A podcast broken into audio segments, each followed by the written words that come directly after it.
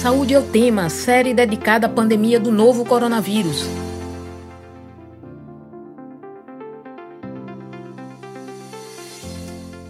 Olá, ouvinte das rádios Universitária FM 99.9 MHz e Paulo Freire AM 820 kHz. Com o avanço da vacinação, as capitais brasileiras chegaram a flexibilizar o uso da máscara e divulgar a programação do Ano Novo e do Carnaval. No entanto, a variante Omicron foi identificada e lembrou ao mundo que a pandemia não acabou e nem dá sinais que está perto de terminar. Ao que tudo indica, vamos precisar conviver por mais tempo com o novo coronavírus. Por isso, no Saúde é o tema de hoje, vamos tratar justamente sobre esse assunto, a convivência com o novo coronavírus. Eu sou Alberto Martins, estudante de Comunicação Social do Centro Acadêmico do Agreste da UFPE, e estou com você nesta série especial do Saúde ao Tema sobre a pandemia do novo coronavírus. Enquanto durarem as recomendações de distanciamento físico, vamos realizar o programa remotamente. Lembro que esta edição fica disponível no site radiopaulofreire.fpe.br e nas plataformas de podcast. Nesta edição do Saúde ao Tema especial Coronavírus, vamos falar sobre a convivência com o novo coronavírus. Para isso, vamos conversar, trouxemos para esta conversa o médico sanitarista, doutor em medicina social, pesquisador da Fiocruz e ex-ministro da Saúde, José Temporão. Prazer em te receber aqui, Temporão. Seja bem-vindo. É um prazer muito grande estar aqui. Cumprimento a todos que estão nos assistindo, nos ouvindo, nos vendo nas plataformas sociais. A honra é nossa. E convidamos também para esta conversa a pesquisadora titular em saúde pública da Fiocruz Pernambuco, Constância Aires. Seja bem-vinda, Constância. Obrigada, Everton. Bom dia, bom dia a todos. Para mim também é um prazer enorme estar aqui conversando com vocês.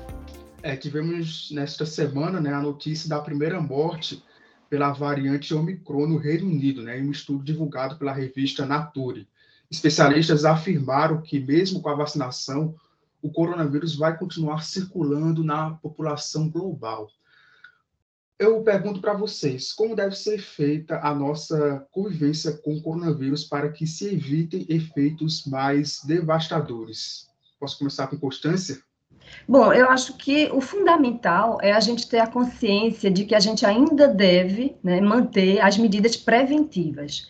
A gente avançou bastante na vacinação, mas não chegamos ainda aos 90% desejado da vacinação. Ainda temos é, muitas pessoas que vacinaram somente com a primeira dose, então é urgente, urgentíssimo que essas pessoas procurem os postos de vacinação para tomar a segunda dose.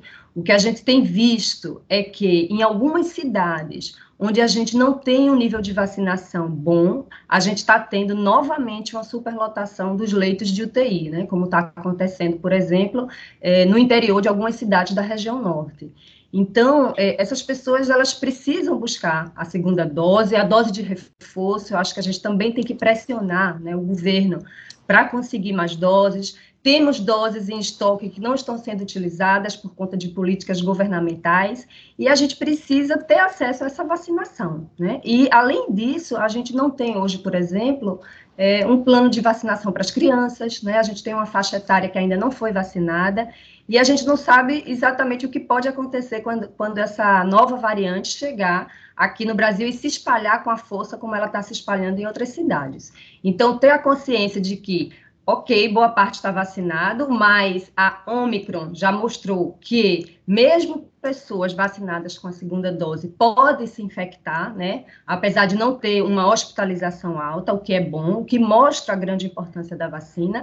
Então a gente tem que buscar estar cada vez mais protegidos com a segunda dose e com a dose de reforço, né? E exigir é, mais vacinas, exigir um plano de vacinação para as crianças e, principalmente, manter ainda as medidas preventivas, que é o uso de máscara, evitar ambientes lotados, não é? Ter essa consciência. Gostaria de comentar, Temporão? É, por aí. Eu acho que a Constância colocou a questão nos termos adequados. Né? Tem uma questão importante. Primeiro, essa doença é uma doença que veio para ficar. Esse vírus agora vai nos acompanhar para sempre, eu diria. Claro que nós ainda não sabemos exatamente como ele vai se comportar. Uma hipótese, por exemplo, é que nós passemos por uma situação endêmica, onde, por exemplo, ele, vai, ele teria uma, um comportamento parecido com o da influenza, que todos os anos a gente tem que tomar a vacina contra a gripe. Né? Mas, neste momento, essas recomendações são absolutamente corretas. Né? A ênfase na vacinação, na, o Brasil tem que atingir uma cobertura vacinal expressiva. Nós avançamos, sim, a partir do momento que tivemos acesso às vacinas.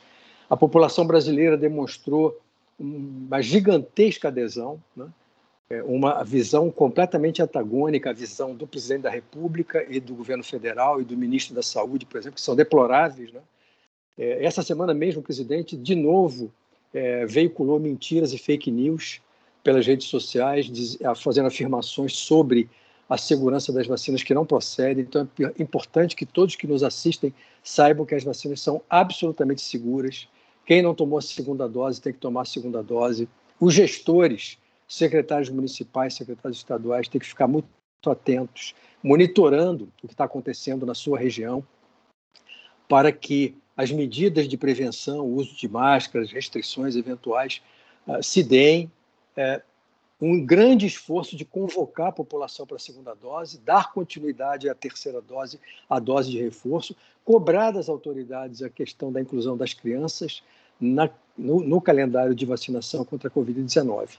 Uma outra dimensão é o que, que o mundo pretende fazer no sentido de evitar que situações como essa voltem a acontecer. Ou seja, a questão uh, da crise climática, né, da destruição do meio ambiente, né, do, da criação intensiva de animais para consumo humano, em condições muitas vezes é, precárias, é, o fortalecimento da Organização Mundial da Saúde como órgão de cooperação e de apoio aos países, e principalmente também essa, essa situação dramática que é uma brutal iniquidade, iniquidade no acesso às vacinas. Né? Enquanto os países ricos compraram para si a maior parte das doses disponíveis para utilização pelos laboratórios produtores, a África e outros países uh, mais pobres da Ásia e da América Latina estão tendo grandes dificuldades em ter acesso às vacinas. Então, essa pandemia também nos traz uma série de lições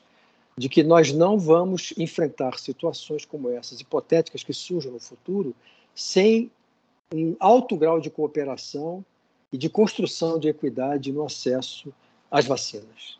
É, sobre essa questão da vacina, né, lembrando que ela está disponível em todo o Brasil para quem tem a partir de 12 anos de idade, mas os dados do Ministério da Saúde indicam que 17 milhões de pessoas do grupo vacinável ainda não foram tomar a primeira dose, sendo que muitos ainda não foram por causa né, da propagação de notícias, fal de notícias falsas, né, as chamadas fake news.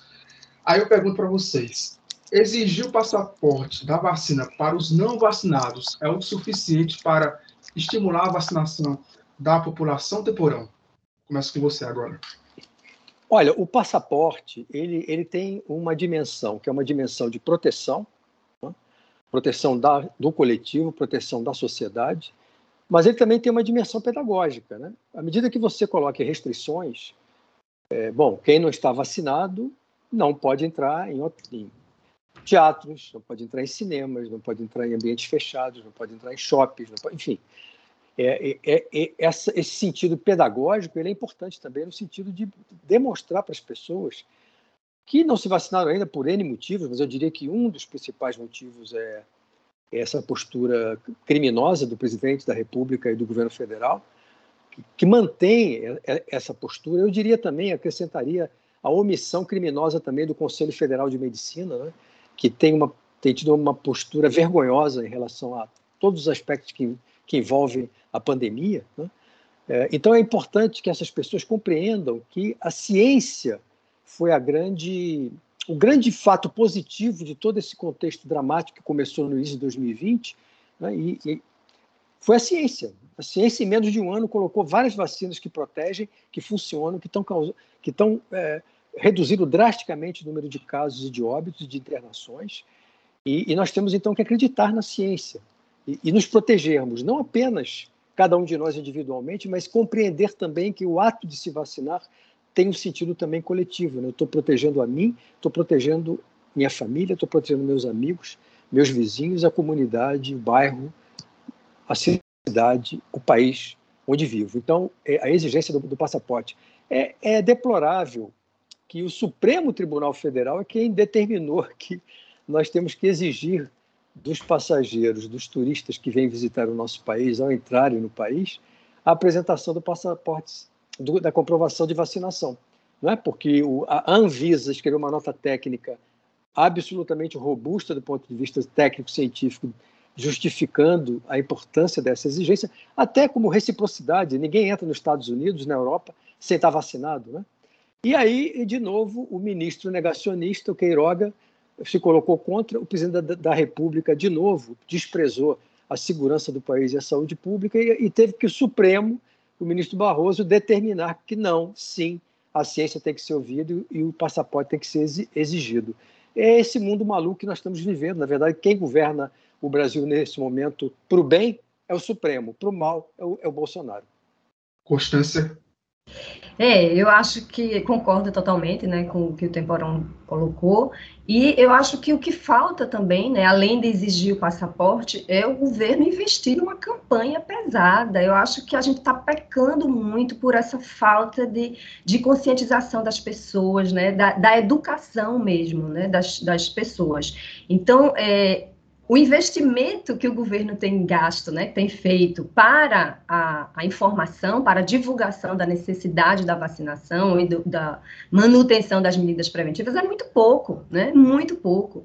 Então é, é como se fosse realmente um plano orquestrado, né. É, existe essa, essa má intenção, digamos assim, de, de, de não é, conscientizar as pessoas, de, de parece que de, de, provocar mais mortes, né? Por isso ele tem sido acusado de genocida, porque ele está provocando essas mortes. Então, há uma necessidade urgente de criar uma campanha forte, né, é, que seja padronizada, digamos assim, que, que, que norteie as pessoas para que elas possam se identificar, né, criar uma identidade a gente, como, a gente tem uma grande vantagem, como o Temporão colocou, que é uma população que tem uma história, uma tradição de vacinação, né? Temos um dos melhores programas de vacinação do mundo, que está sendo prejudicado por conta dessa pandemia. É, e a gente deveria utilizar essa, esse lado positivo, né? E a gente vê muito pouca informação na televisão, muito pouca informação em todos os outros meios de comunicação. Então, é, essa, é, para mim, uma grande necessidade agora, né? Além de exigir o passaporte, mas também investir numa campanha forte que, que mostra às pessoas o benefício da vacinação. A gente vê pessoas pontualmente fazendo, é, os cientistas, né, pessoas que fazem a divulgação da ciência, como a Átila, como a Natália Pasternak, enfim, que, que fazem é, é, lives é, muito interessantes, muito importantes, mas a gente precisa ver isso o tempo todo, todo dia. As pessoas precisam ser bombardeadas né, para a necessidade da vacinação, para o benefício que isso causa. Associado com a nossa história, com a nossa tradição de vacinação, a gente poderia estar em primeiro lugar né, no mundo de vacinação. E nós não estamos. Acho que o Brasil, com relação à dose de, de reforço, a gente está em menos de 10%. Né? Então, isso é muito pouco para a possibilidade que a gente vai, vai ver se a Omicron entrar aqui no país, é, essa terceira dose de reforço, ela é fundamental para a proteção. Então, a gente precisa agora, nesse momento, é, informar as pessoas dessa necessidade, além de exigir o passaporte. Ainda sobre essa questão da, de estimular a vacinação, né? Pergunta que surgiu aqui na, na, na própria produção do programa promover sorteio, descontos e outras coisas ajudam a, a, estimular as pessoas a se vacinar? O que vocês acham todas essas iniciativas de promoção? Isso né, tem assim, um intuito de estimular a vacinação contra a Covid? Vocês acham isso aí legal, permissível? Que você gostaria de saber da opinião de cada um. Bom, é, eu acho que nós já estamos abordando a questão central. Se nós olharmos ao longo dos, das décadas que o PNI, desde que o PNI foi criado em 1973, um dos esteios do Programa Nacional de Imunizações foi exatamente as estratégias de comunicação. É, o Zé Gotinha, por exemplo, está exilado, né? O Zé Gotinha foi exilado, teve que se exilar para não ser abatido por este governo negacionista. Então, é, quando eu era ministro, eu fui ministro durante quatro anos, de 2007 a 2010, é, a minha presença na TV, nas mídias sociais, nas rádios comunitárias, era constante em relação a, a, a chamar, convocar a população para se vacinar. Nós fizemos uma grande campanha, por exemplo, é, de vacinação da população adulta jovem, que é um grande desafio, de erradicação da síndrome da rubéola congênita e da rubéola. E conseguimos vacinar 40 milhões né, num período muito curto. Em 2010, nós vacinamos em três meses 90 milhões de pessoas contra o H1N1. Então, o PN tem essa tradição. E, infelizmente, nós estamos vivendo exatamente uma situação onde a estratégia do governo, uma das estratégias do governo, além de divulgar fake news, né, é exatamente impedir que se estabeleçam estratégias de comunicação adequadas para convocar maciçamente a população a aderir à vacinação. Os municípios estão trabalhando por conta própria, né? muita gente interessante, cientistas, médicos, outros profissionais de saúde, né? vocês aqui na Paulo Freire, nessa rede, estão cumprindo esse papel também, mas isso é insuficiente. Nós não vemos né? campanhas de massa, por exemplo, onde atores, músicos, atletas, referências, por exemplo, o, o Cielo, que, bate, que bateu o recorde olímpico de natação nas Olimpíadas de, de Tóquio, foi o garoto propaganda da campanha da rubéola. Então, o governo poderia estar, tá, estar convocando pessoas da sociedade que sejam referências, youtubers né, e outros, né, que, que também mobilizam a população mais jovem, a convocarem a sociedade para se protegerem. Mas não, na verdade, é, é, é isso é pensado é uma estratégia deliberada, essa omissão é proposital. Infelizmente, nem o Ministério Público, nem a CPI, nem o Supremo conseguem impedir que essa estratégia continue em marcha. Né? Nós deveríamos, por exemplo, ter conseguido obrigar né, que o governo federal invista mais em campanhas de comunicação. Não sei se todos sabem, mas no ano passado o governo federal gastou o dobro, o dobro na divulgação da nova nota de 200 reais do que em campanha de vacinação. Então, definitivamente, essa estratégia é uma estratégia central. Aí você se depara com essas estratégias, digamos assim, exóticas ou alternativas, né? mas que não resolve a questão central. Você só enfrenta essa questão de maneira estruturada, profissional, competente, com campanhas de massa pensadas, trabalhadas por especialistas para convocar e mobilizar a população. Quem está mobilizando e convocando a população são as próprias comunidades, são os municípios, são os prefeitos, são os secretários de saúde, são os sanitaristas, os epidemiologistas, comprometidos com a saúde pública, porque pode ter certeza, nós não devemos esperar nada deste governo em relação a avanço nessa área. Constância.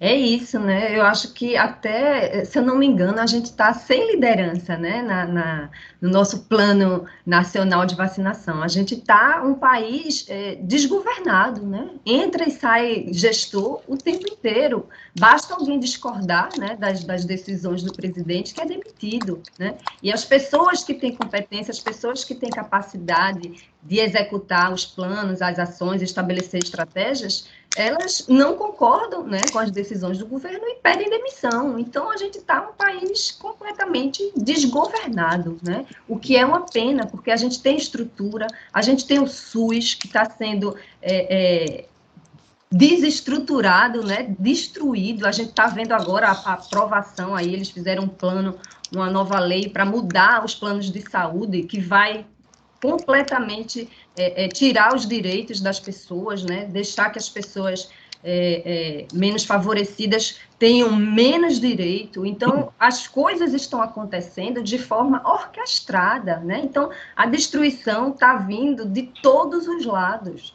E a gente está assistindo, né? Eu acho que o brasileiro está tá adormecido, né? O medo dessa pandemia, mas não está reagindo, né? a, a altura do que está acontecendo com o país. Né? A gente, o Temporão falou inicialmente de outras, outras questões, como a mudança climática, né, como desmatamento, esse modelo de desenvolvimento que a gente adotou, né, capitalista, que só vai levar a gente a piores situações de saúde. Né? Essa, essa Covid-19 pode ser a primeira grande pandemia desses tempos. Então, é, a gente precisa urgentemente rever né, todas essas é, questões. A questão ambiental no Brasil é importantíssima, né? A questão do SUS é fundamental. Então a gente está tendo que não só sobreviver à pandemia, mas também resistir a todas essas destruições. Então eu acho que é momento do brasileiro parar e refletir, né? E agir. A gente não pode permitir que um governo feito esse destrua coisas que a gente construiu ao longo de décadas, que somos referência no mundo, né? Então, é, o futuro da gente é, é, muito, é muito obscuro se a gente realmente não reagir a essa situação. Então, eu acho que é momento da gente parar, pensar e exigir, né? 2022 está aí, vai vir as eleições e a gente precisa saber votar, né? A gente precisa ver quais governos fizeram o Brasil avançar, né? Na saúde, na ciência, na educação e qual, né? Qual governo adotou uma política de destruição? Não é possível que a gente não consiga perceber essa diferença. Então, infelizmente, a gente precisa realmente parar e pensar. A maioria das pessoas, ah, eu não gosto de me envolver com política, eu não, não, não dou importância a isso, mas a gente está vendo o quão importante é né, saber eleger um político que vai tomar as decisões que vai interferir diretamente na sua vida. Então, a gente está aí com um governo que, em todas as instâncias né, ambientais, na área da saúde, na área da ciência, na área da educação, está destruindo tudo e a gente tem políticos que têm proposta né, para reestruturar o país, para botar nos eixos, para fazer a gente avançar novamente. E a saúde, ela é fundamental. Né? A saúde é que vai permitir a gente deslanchar economicamente, é a saúde que vai permitir a gente virar um país mais competitivo, a gente ter possibilidade de deixar um futuro para as gerações que vão vir, né? Então, a gente precisa realmente é, assumir a nossa responsabilidade como cidadão e eleitor. Eu acho que isso é fundamental acho que vocês tocaram bem no assunto, né? Nunca um político, nunca a gente presenciou, né? Poucas vezes, na verdade, a gente presenciou né, de forma tão assim incisiva, né? De forma tão assim impactante, né? Como um governo pode realmente mexer com a vida de um povo, de um povo assim, de uma sociedade de uma forma geral. Né? Até porque são quatro anos, né? São quatro anos ali que a gente né, escolhe, né? Escolhe aquele governante, aquele político para governar e controlar as decisões do nosso país. E a gente está presenciando isso, né, enfim, de maneira, enfim, não, não muito, vamos dizer assim, não muito adequada, né, nesses últimos aí três anos, vamos sair para o próximo quarto ano aí deste governo, né. Depois da identificação da variante Omicron, as cidades desistiram de realizar festas de Ano Novo e o Carnaval de 2022, né? pelo menos grande parte das cidades. Aí eu pergunto para vocês, por que é perigoso realizar essas festas, mesmo com um grande número de pessoas vacinadas? Temporão. Bom, a, a Omicron, quando surge, né, é, aliás, é, infelizmente no começo, é, tentaram rotular a Omicron de uma cepa sul-africana, na verdade parece até que ela surgiu foi na Holanda, viu, pessoal? Não tem nada a ver. Na verdade, foram cientistas sul-africanos que conseguiram, é, através da, da, vigilância genômica, é, ver que havia uma nova cepa diferente circulando. Então, isso criou um, eu diria, uma histeria. Né?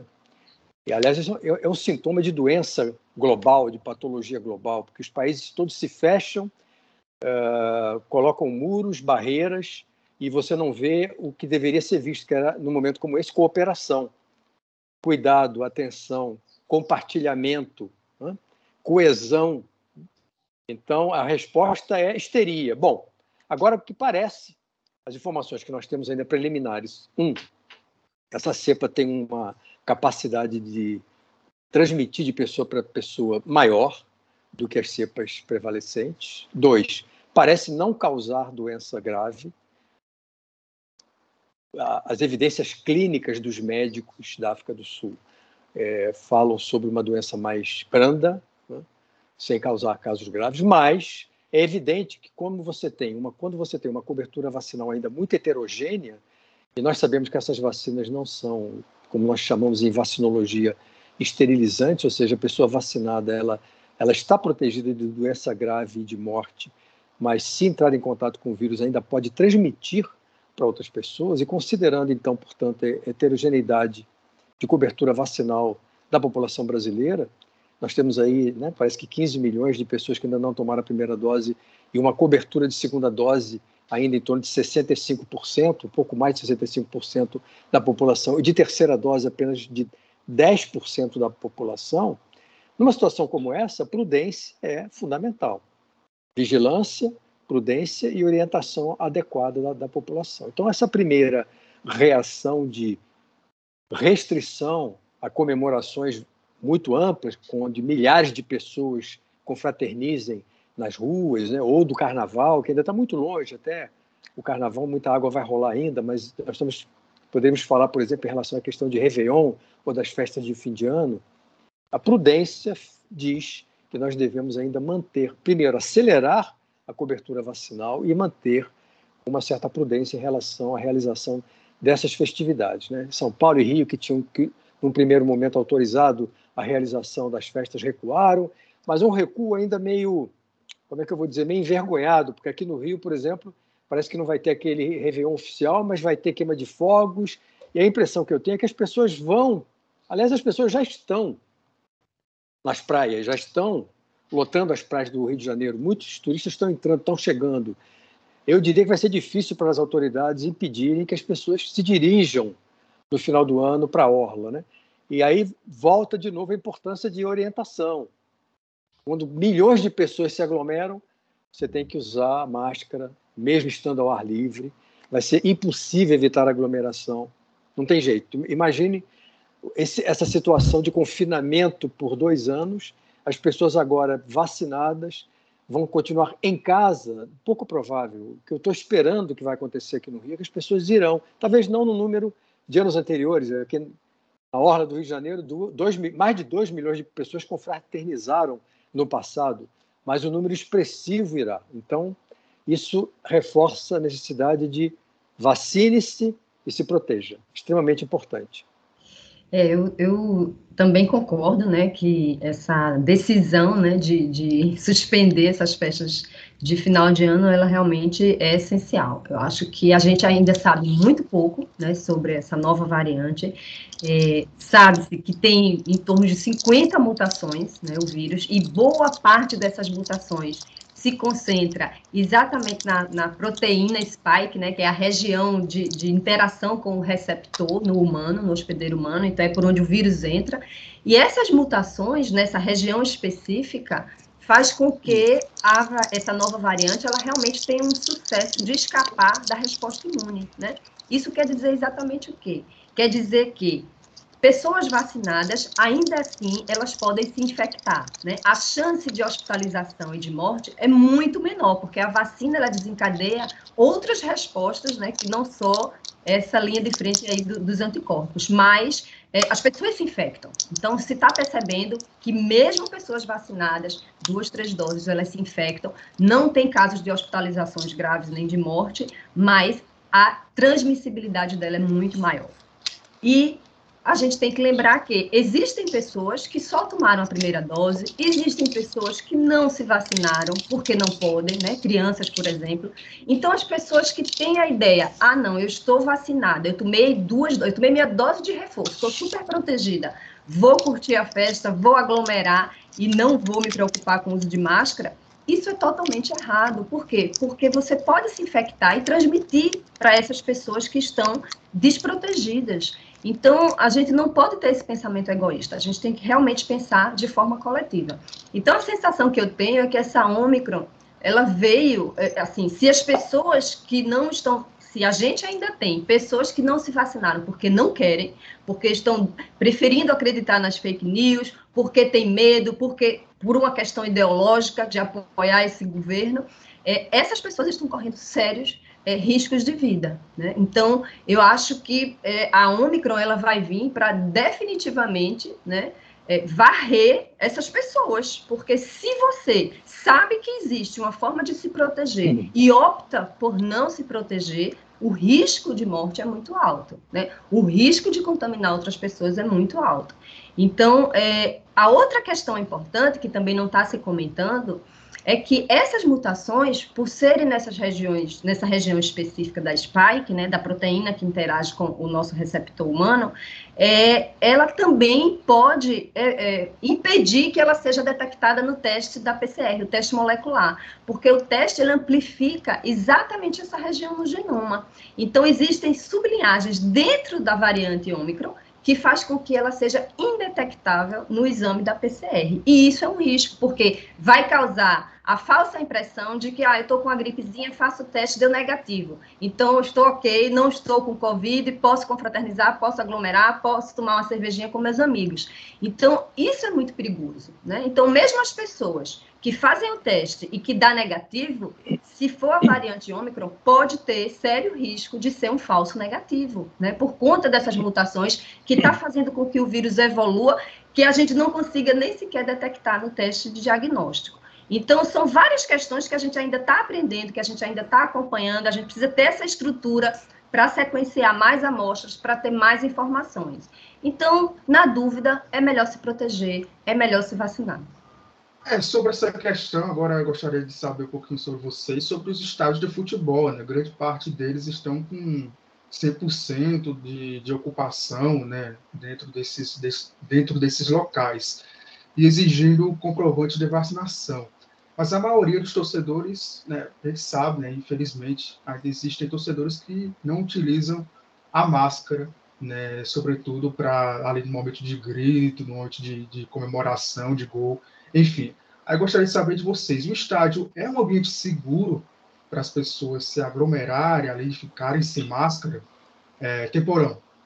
Olha, aqui no Rio, a Secretaria Municipal de Saúde vem fazendo uma coisa bastante interessante. Desde que houve flexibilização e autorização de retorno dos torcedores aos estádios, no início 10%, depois foi aumentando para 30%. Né?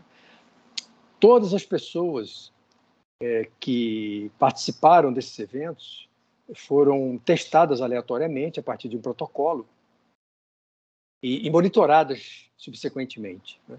E não se percebeu até o momento nenhum, nenhum surto causado por pela presença dessas pessoas vacinadas é, nos estádios. Eu acho que agora com a Omicron, e a Constância, de maneira muito didática, colocou as novas questões, as novas dúvidas e as novas interrogações, a gente tem que ter cuidado, porque é, nós não sabemos ainda com o que, que nós estamos lidando. Pode ser que nas próximas semanas a ciência nos dê algumas respostas que nos tranquilizem e que isso, enfim, não vai impactar profundamente o que vai as estratégias daqui para frente, mas ou não.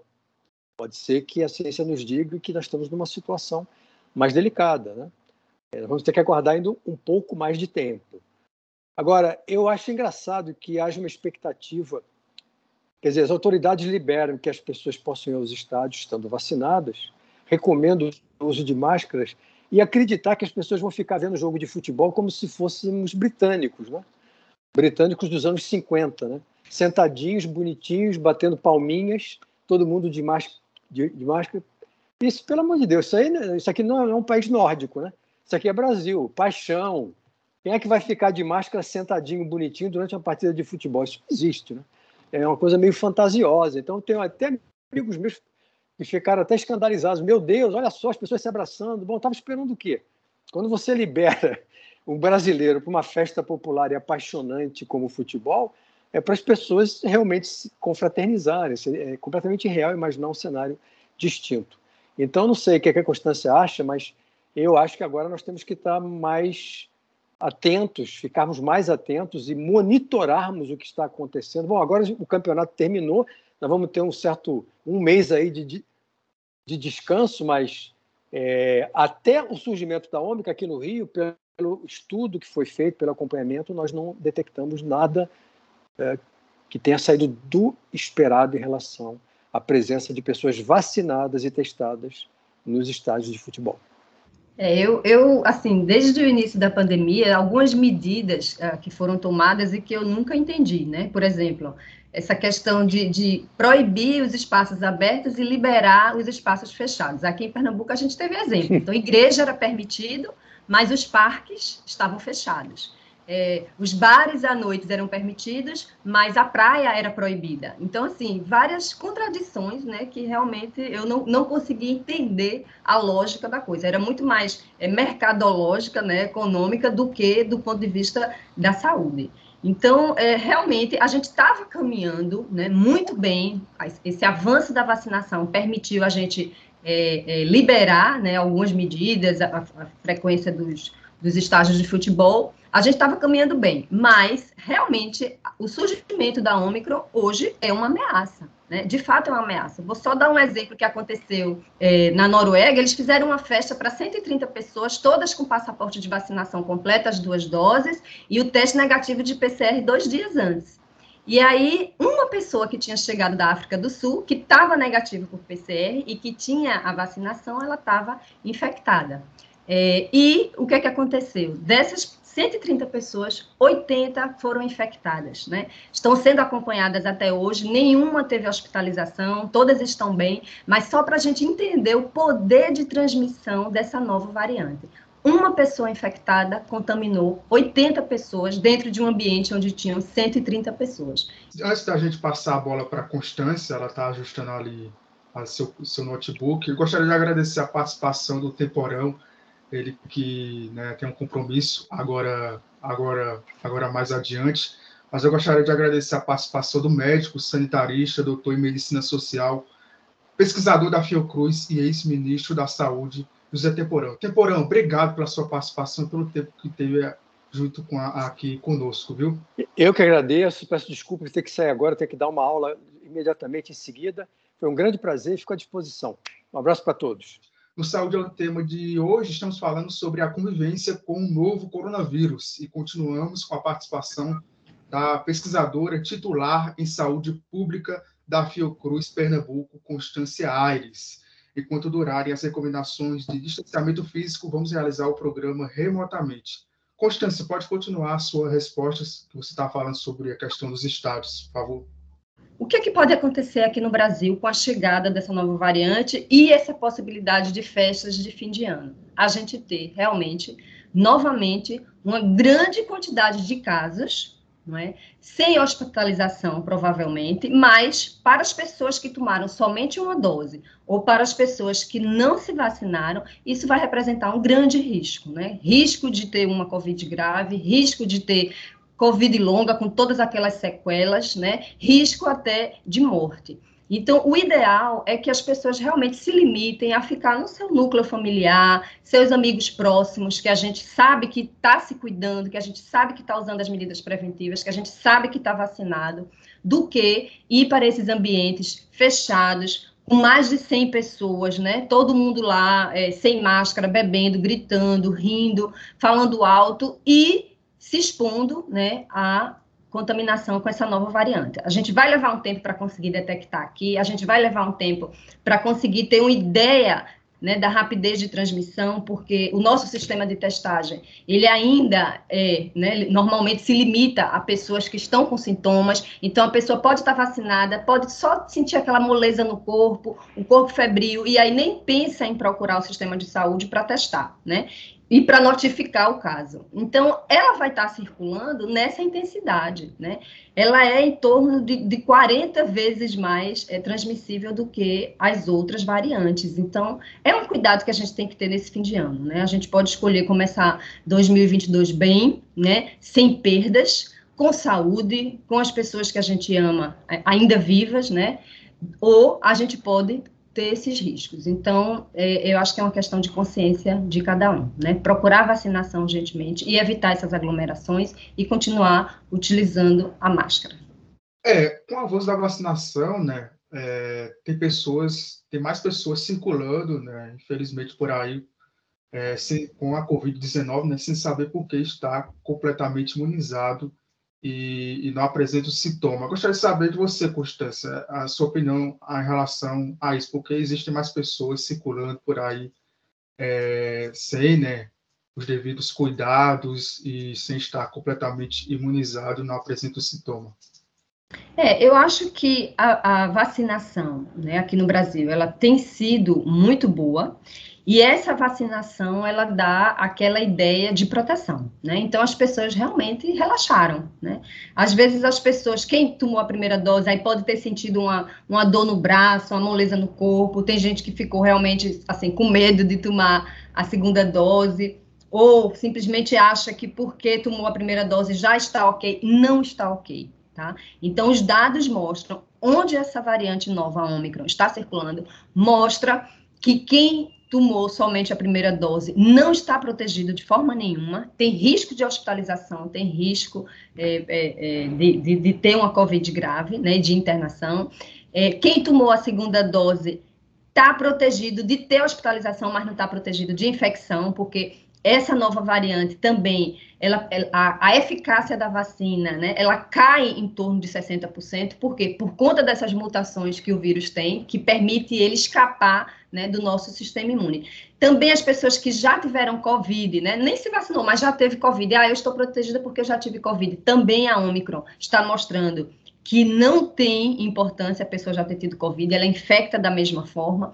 Então, o que está protegendo é a segunda dose e a terceira dose da pessoa ter uma hospitalização, da pessoa ter um caso grave, né? Mas, novamente, a gente não pode esquecer.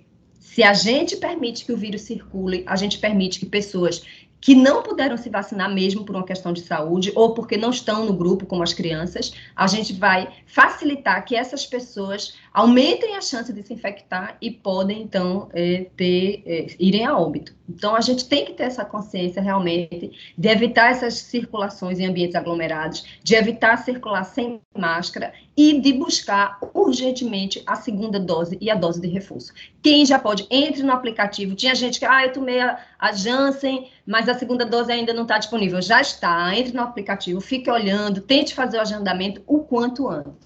Né? Lembrando que a vacina ela precisa de um tempo, né? normalmente 12 dias, para que a pessoa esteja realmente é, protegida. Então, é fundamental fazer e buscar essa vacinação. Ok. Agora, Constância, a Visa ela está analisando o pedido da Pfizer para aprovar a vacina para crianças entre 5 e 11 anos. É, gostaria de saber, da sua opinião, se essa essa aprovação, ela deve sair ou não? O que você acha sobre essa questão da vacinação entre crianças, entre as crianças entre 5 e 11 anos? É, eu acredito que esses estudos, né, vão ser. A gente está tendo muita coisa está acontecendo, né, à medida que a gente vai descobrindo um problema novo. É como se a gente estivesse trocando a roda, trocando o pneu enquanto o carro está andando. Então, de fato, esses estudos estão sendo feitos e é, muitas decisões dependem desses resultados, né? Então, eu acredito que vai sair rápido, né? A, a Pfizer, por ser uma tecnologia nova, ela precisa dessa, dessa dessa autorização, desse estudo. Mas é, tem vacinas, por exemplo, como a Coronavac, que tem as doses disponíveis, mas que o governo decidiu, por alguma razão, não utilizar, que poderia estar sendo usada, né? Eu realmente não entendo o porquê de não estar sendo utilizada. É, e a gente deve, então, é, esperar, né, infelizmente, essas liberações para que a gente até construa um plano de vacinação para as crianças. Enquanto isso, né, é preciso proteger, né, é preciso evitar ambiente de aglomeração com as crianças. É isso aí, né? Continuar se imunizando, mas lembrando né, que a gente só vai ter uma imunização completa se boa parte da população fizer a sua parte, né?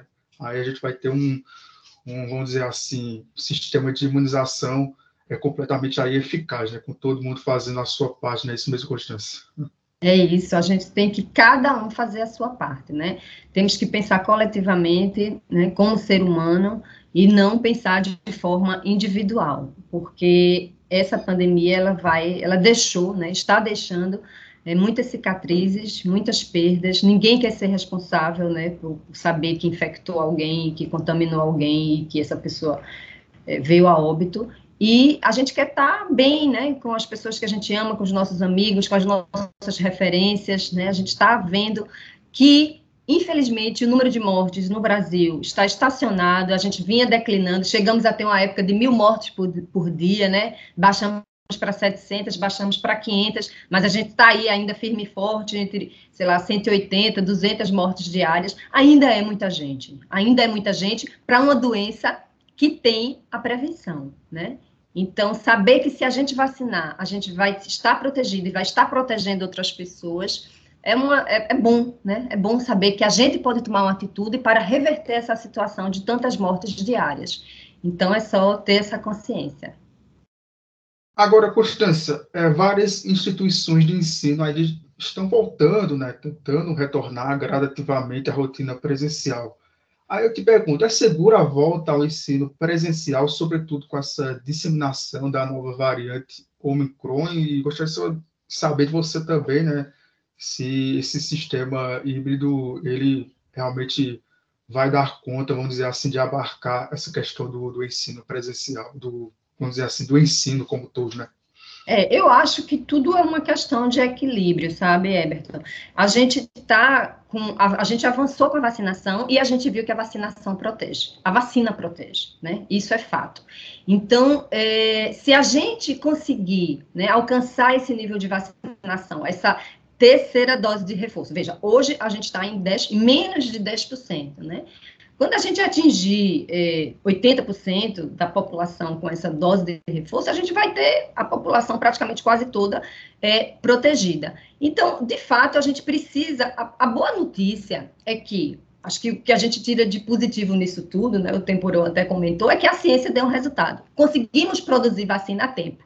Poderia ter sido muito pior poderia a ciência ter tentado, ter tentado e não ter conseguido desenvolver essas vacinas, e a gente ainda está né, em um número de mortes muito alto no mundo inteiro. Isso não aconteceu. Desenvolvemos rapidamente a vacina, conseguimos testar pessoas e conseguimos diminuir drasticamente o número de casos por conta da vacina, né?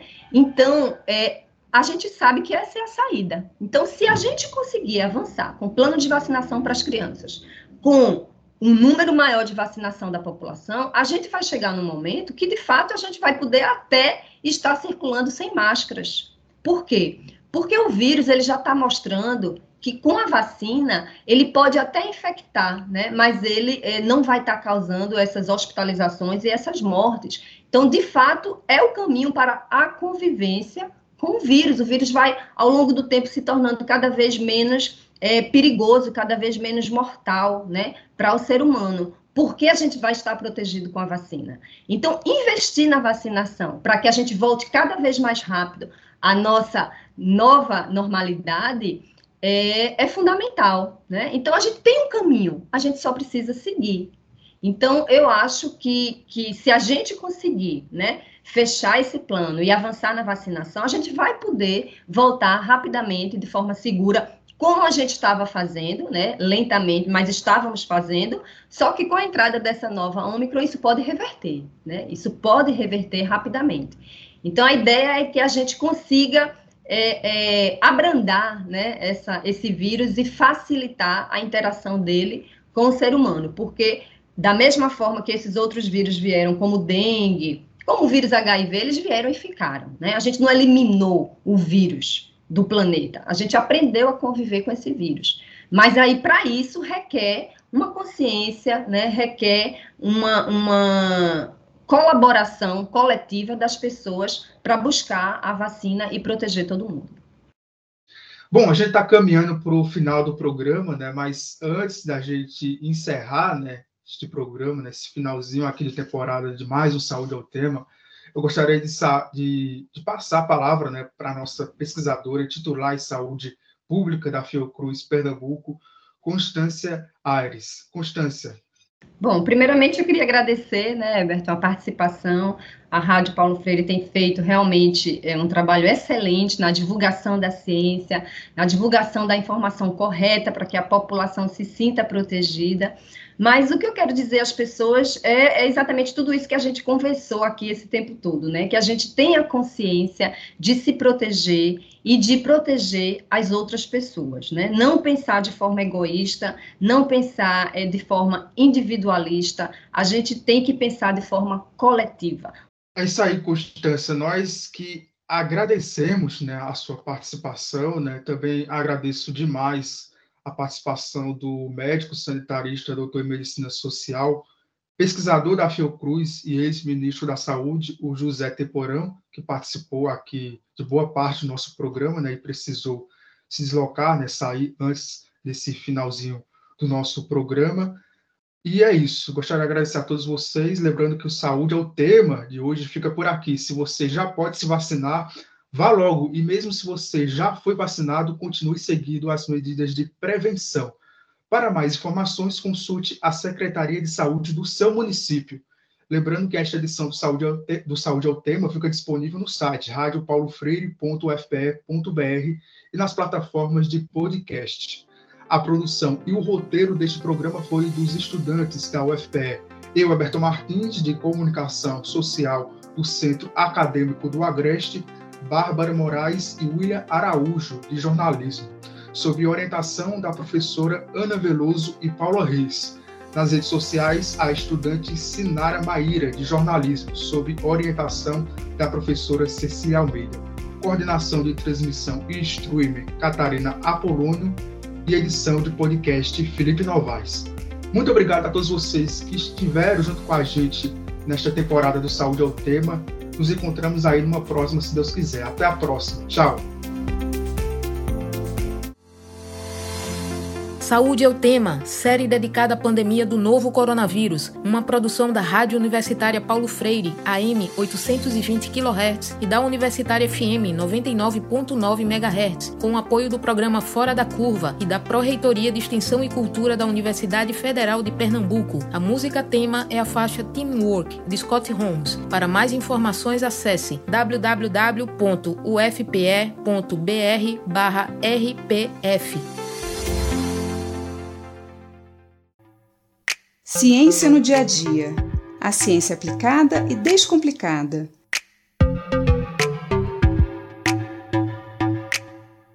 Você sabia que as queimadas florestais e o desmatamento afetam diretamente as nossas vidas? Já percebemos a diferença de temperatura quando estamos embaixo de uma árvore e quando estamos expostos ao sol. Mas a influência das florestas sobre o clima não se limita apenas à sombra. As florestas são grandes captadoras de gás carbônico atmosférico e o desmatamento está diretamente relacionado às mudanças climáticas que o nosso planeta vem sofrendo. Mas como as florestas absorvem o gás carbônico da atmosfera? Bom, as plantas, as algas e algumas bactérias produzem o seu próprio alimento, ao contrário dos animais, dos fungos e outros grupos de bactérias que precisam se alimentar de outros organismos para sobreviver. Essa produção de alimento geralmente precisa da luz do sol e por isso se chama fotossíntese. Nesse processo, esses organismos produtores absorvem o gás carbônico do ar ou da água e o transformam em carboidratos, liberando oxigênio. Por isso costumamos dizer que as florestas e os oceanos são pulmões do mundo, pois esses organismos, as plantas, as algas e algumas bactérias, são os responsáveis pela produção de todo o oxigênio do planeta. E além de produzirem o oxigênio que é essencial para a nossa vida na Terra, esses organismos também atuam como importantes sumidouros, captadores do gás carbônico que nós emitimos para a atmosfera através da queima dos combustíveis fósseis. Toda a queima de matéria orgânica gera gás carbônico. Quando queimamos os combustíveis fósseis, onde há uma grande concentração de matéria orgânica que foi acumulada durante milhões de anos, a quantidade de gás carbônico liberado é muito alta. Mas além desses combustíveis, a queima da vegetação também libera grandes quantidades de gás carbônico. E todo o excesso desse gás na atmosfera contribui para o aumento do efeito estufa. Você já entrou dentro de uma estufa? Dessas onde são cultivadas plantas que precisam de uma temperatura controlada e geralmente alta? É quente, né? Então, as estufas são construções de vidro transparente que deixam passar a luz e o calor dos raios solares, mas não deixam esse calor sair, se dissipar. Ele fica preso dentro da estufa. A nossa atmosfera funciona da mesma forma. Ela é composta por vários gases que permitem a manutenção da temperatura do nosso planeta, atuando como uma estufa. Ou seja, ela deixa que os raios solares penetrem e cheguem até a superfície da Terra, mas impede que essa radiação volte por completo para o espaço. Se não tivéssemos atmosfera, a maior parte do calor do Sol seria refletida de volta para o espaço, e seria impossível sobreviver aqui pois seria muito, muito frio. Mas o problema é que o aumento das nossas emissões de gases, como o gás carbônico, o metano e o óxido nitroso, que são resultado da queima tanto dos combustíveis fósseis quanto da vegetação, vão espessando a atmosfera e guardando mais calor do que o normal, aumentando a temperatura do planeta. Estudos realizados pela Organização Meteorológica Mundial Comparando os níveis desses gases na atmosfera da época pré-industrial, nos anos 1750, com os níveis atuais, mostraram um aumento de 149% nas concentrações de gás carbônico, 262% nas concentrações de metano e 123% nas concentrações de óxido nitroso. E o aumento da concentração desses gases, e consequentemente da temperatura global, tem como resultado as mudanças climáticas que estamos vivendo atualmente, como as secas prolongadas, as inundações, nevascas intensas, tornados e furacões mais frequentes. Condições climáticas extremas como essas têm sido sentidas em todo o planeta. As queimadas florestais não só aumentam as emissões de carbono para a atmosfera, como diminuem a quantidade de árvores que poderiam estar captando esses gases e contribuindo para a redução desse problema. O desmatamento, que é a retirada da cobertura vegetal, é feito tanto através do corte direto das árvores, quando há interesse pela venda da madeira, quanto através das queimadas, quando não há interesse pela madeira e sim pela área desmatada, seja para agricultura, pecuária ou especulação imobiliária. Os efeitos das mudanças climáticas têm sido inclusive sentidos pelo setor agropecuário. As secas prolongadas, por exemplo, têm afetado diretamente a produção de alimentos. Mas ao invés de preservarmos as florestas para reduzir os impactos no clima, desmatamos mais. No caso da floresta amazônica, um estudo realizado por pesquisadores do Instituto Nacional de Pesquisas Espaciais, o INPE, demonstrou que a região leste da Amazônia já está atuando como fonte de gás carbônico, ao invés de sumidouro, e isso em função das altas taxas de queimadas e desmatamento. Esse estudo, publicado em julho deste ano de 2021 pela revista Nature, contou com a colaboração de pesquisadores de várias instituições nacionais e internacionais e acende um alerta importante sobre os impactos irreversíveis que estamos causando, com efeitos a serem sentidos por muitos e muitos anos. Como já vimos aqui em outro episódio, o clima da região centro-sul do Brasil é totalmente dependente da umidade gerada pela floresta amazônica, através dos rios aéreos. Mas as queimadas e o desmatamento da Amazônia não afetam somente o clima do Brasil, mas de todo o planeta. Nós já temos conhecimento suficiente sobre o que está acontecendo com o nosso clima, sobre o que nós devemos fazer a respeito e sobre quais serão as consequências caso não mudemos imediatamente o rumo das nossas ações. Não temos mais tempo para perder. Precisamos agir agora. Eu sou Mariana Guinter, bióloga e professora da Universidade de Pernambuco, e esse foi mais um Ciência no Dia a Dia.